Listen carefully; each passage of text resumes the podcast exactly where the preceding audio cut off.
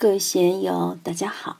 今天我们继续学习《传说庄子治乐，让身心长治久安的无为法门》第二讲——庄子对生死的系列高论第六部分。让我们一起来听听冯学成先生的解读。庄子又继续说：“夫以鸟养养鸟者。”以息之深林，游之潭路，浮之江湖，食之秋条，随行列而止，逶夷而处。怎么才能养好鸟呢？以息之深林，鸟应该生活在深林里，而不能养在鸟笼里。游之潭路，让它在广阔的天地里翱翔。成都现在环境改善了，有很多白鹭在江边展翅。我们又能见到一行白鹭上青天的美景了，所以保护生态环境很重要。七叶兄写了一篇文章来讨论杜甫的这首诗，我都想回个帖子抒发一下我自己的感慨。老杜的这句传世佳句：“两个黄鹂鸣翠柳，一行白鹭上青天。”以老杜的诗才，他不过是随性而来的。他老人家写诗。可能只需要几秒钟时间，那个速度太快了。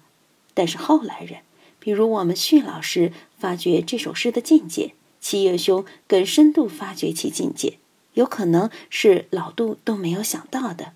老杜这首诗，后人看到了就觉得好，真好啊！有动有静，有远有近，有时间空间，动中之动，静中之静，由近及远。由远入近等等，这些之间都是我们相随来也，随着诗句附着上去的。七爷和慈心讨论时说，唐人写诗是直抒情怀，宋人写诗是为了讲个道理。但是现在他还是把这首诗详细分析了一遍，还不是把唐人的诗弄来理论一番了？这个且不说，我们想一下这些议论的语言是怎么来的。还是心之所动，心之所发啊！关键是要找到你为什么要想这些，这才是真正关键的。不管你写的东西如何，不管你附会的如何，画蛇添足也好，锦上添花也好，关键在于你能否观察到自己心思所动之源。我不是说旭老师和七爷兄对这首诗的发挥不好，他们都发挥的很好，但是杜甫的诗句里面。本身是没有这些东西的，当然，他的诗境里面可以引申出这些东西。你要看到是如何引申出来的。如果没有旭老师那篇帖子，就没有七叶的感受出来；如果没有杜甫的那首诗，也就没有旭老师的感受出来。所以说，我们这颗心一动，感触就蹦了出来。禅宗里有句老话叫“回光返照”。不是人死前的那个回光返照。前天在广州，愿炯法师在佛缘老和尚那里看到中国社科院宗教研究所的一批人去请教老和尚，问佛教禅宗里这样那样的问题。老和尚说：“我这里哪有佛法啊？没有什么禅法传给你们。说穿了，没法。你们就是要回光返照，把自己的心看住。”现在我们也将就薛老师和七叶对杜甫这首诗的评价，大家不妨回光返照一下，想想自己对这首诗的感觉如何，如何把这些感觉写出来，这些感觉是从哪里出来的？找到了就妙不可言，就是玄之又玄、众妙之门。我们要回光返照，把自己感觉的来龙去脉找到，并不是说在字面或语言上。讨论杜甫的诗句怎样，徐老师发挥的怎样，七叶写的文章怎样，这些放着不说，而去想这些是怎么出来的，感觉就更妙了，比写的文章更妙。我们要把源头找到，这个也是字养。鸟当然是栖之深林，游之潭路，浮之江湖，这是鸟的自在。它们吃点泥鳅、小鱼小虾之类的就行了。随行列而止，逶夷而出。当然，白鹭也好，天鹅也好，大雁也好，都是成行成列的嘛，飞起来一对一对，很有秩序，很有组织的。行列而止，委夷而出，是候鸟的一种习性。作为我们来说，要如何料理自己的环境，如何自养呢？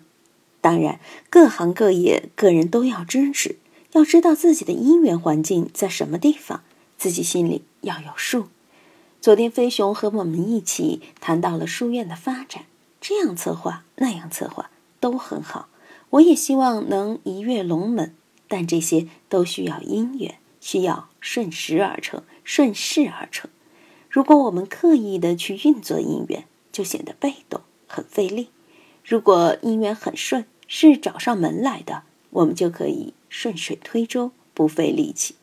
如果刻意去找音乐，中央电视台十频道百家讲坛，就算我主动找上门去送一百万上去，能不能做这个节目呢？不一定啊。我们不去料理它，就这样老老实实的做，也许过几年，人家就愿意上门来请我，那就不费吹灰之力了。前年从中央到地方，各级电视台和报纸都对龙江书院做了一些报道，这都是他们自己找上门来的。我连去请的念头都没有动过。要说去请，请得动吗？不请反而自来。这样的因缘怎么说得清楚？这绝非运作所能成的。人和人之间要怎样相处？每个人都有自己的习气，有自己的特点，都与别人不同。与人相处要用自己独特的东西去感动别人。如果不能感动别人，被人家当成追名逐利之辈的话。就没有什么意思了。我们是讲国学的，每天大谈仁义礼智信，却被人家当成这样的小人，自己都羞死了，会非常不好意思。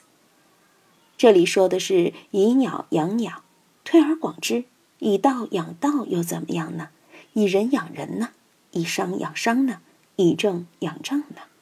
用现在的话来说，就是要做到随行就市，上什么坡唱什么歌。入乡随俗，不能错过了时节因缘。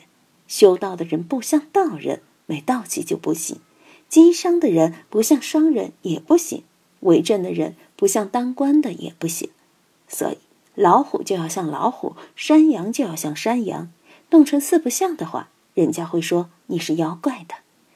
庄子在这里尽管只讲了一个小故事，是小学生都可以看懂的故事，但是寓意无穷。在我们人生的路途上是极有借鉴意义的。今天就读到这里，欢迎大家在评论中分享所思所得。我是万万，我在成都龙江书院为您读书。